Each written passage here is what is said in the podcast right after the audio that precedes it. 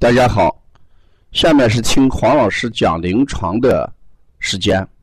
听黄老师讲临床是西安邦尼康小儿推拿咨询有限公司推出的临床实录文化产品。通过临床案例，不但解读和分享小儿常见病和现代综合症的病因、病机、病理、调理思路、配穴、食疗指导。和推拿效果，更重要。通过与妈妈的沟通，从妈妈育儿饮食习惯、家庭氛围、妈妈对待疾病的态度和选择治疗的方式、妈妈育儿的得与失等多方位剖析疾病的真相，这将对育儿妈妈和同行带来更多的思考，实现邦尼康不但用双手创新小儿推拿技术。还要用智慧传播小儿推拿文化的企业愿景。今天我给大家分享的这个案例，就是小儿的呼吸与健康。天天我接了一个孩子，这个孩子的呼吸给人感觉到很浅。你把这个手放在他这个肺部的话，好像感觉到。肺只有上面的气管在动，肺部一点点都在不动。而且这个孩子的呃上胸部胸部长得特别狭窄，几乎有点什么鸡胸的感觉。呃，用的是腹式呼吸。但我们细细来看的话，这个孩子事实上腹式呼吸用的也不彻底，他属于一个浅表呼吸。这样的话。他呼吸频率很高，几乎有点喘的感觉，啊，妈妈就老给我们讲，我这个孩子是不是喘？坐着也喘，这事实不是喘，这是一种什么浅表呼吸？这种浅呼吸对孩子的健康是很不利的。咱邦尼康在三月二十六号，呃，邦尼康第二届技术论坛的时候。曾经推出了普拉提呼吸训练法，其目的就是什么？就是纠正孩子的呼吸上的一些呃不良的呃这个方式，提高孩子的呃呼吸的呃质量。这里面说的质量，就是指呼要吸要饱满，呼要彻底，这就叫质量。吸的时候。我们要饱满的去吸气，呼的时候要彻彻底底的去呼吸，去呼出来，把肺泡中的二氧化碳排放完。我们知道，人这个肺泡里面有大量的二氧化碳，而我们氧气进去之后，在肺间质层这个地方停留一下，等肺泡里面的二氧化碳送到间质上。间质上停留的氧气再进到肺泡里面进行一次交换反应，然后把排出的二氧化碳放在间质肺间质上面，再通过我们的呼气把它呼出来，这就完成一种交换。间质事实上就是肺泡进行交换的一种场所，一种场所。那小孩的浅表呼吸往往是。肺泡中的二氧化碳不够彻底，于是我们到医院里面去，经常给孩子检查这个潮气量检测。潮气量检测事实上也就是判断孩子的呼吸的质量的问题。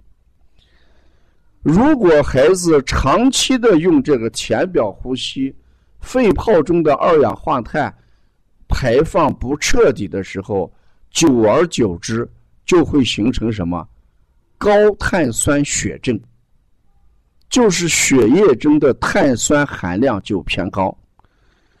那高碳酸血症往往也是引起孩子经常得病的一个重要原因。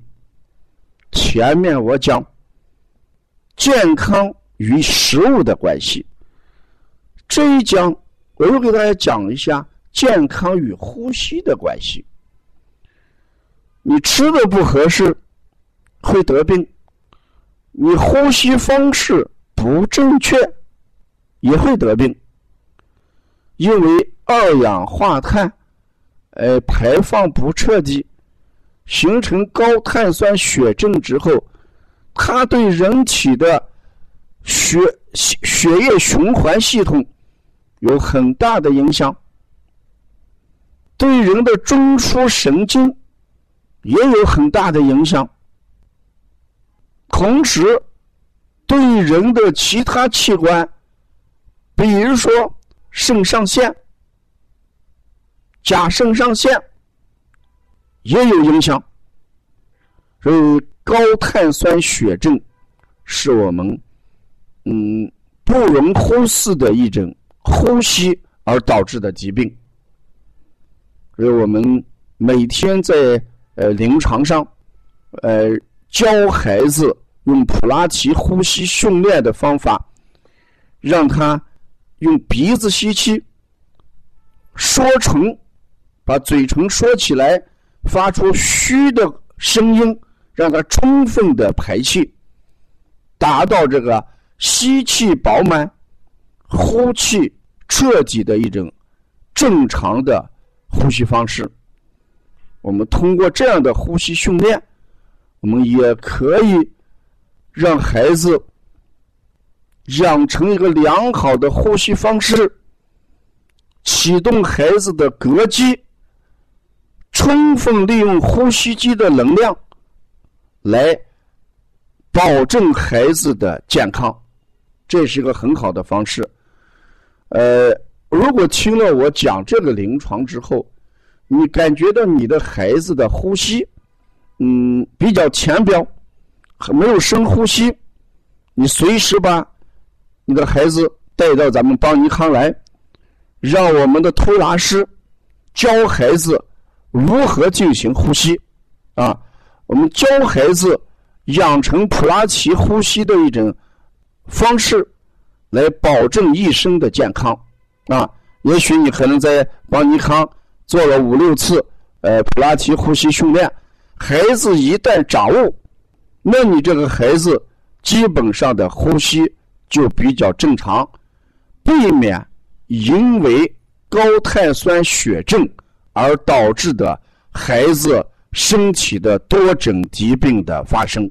啊，前面我们教大家检测食物的 IgG 值，就是说不耐受抗体的值。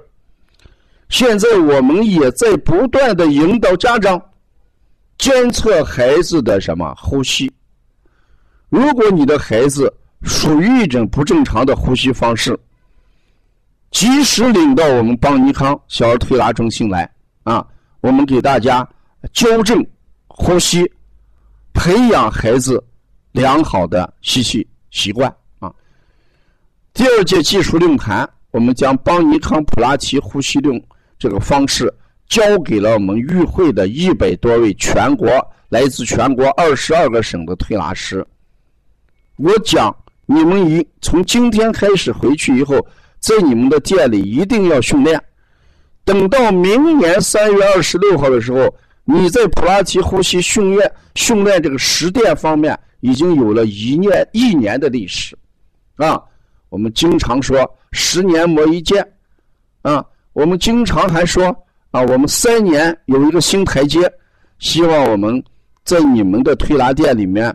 做上两三年的普拉提呼吸，通过养成良好的呼吸来减少疾病，这也是一个很好的造福我们千千万万的小儿的一件功德无量的事情啊！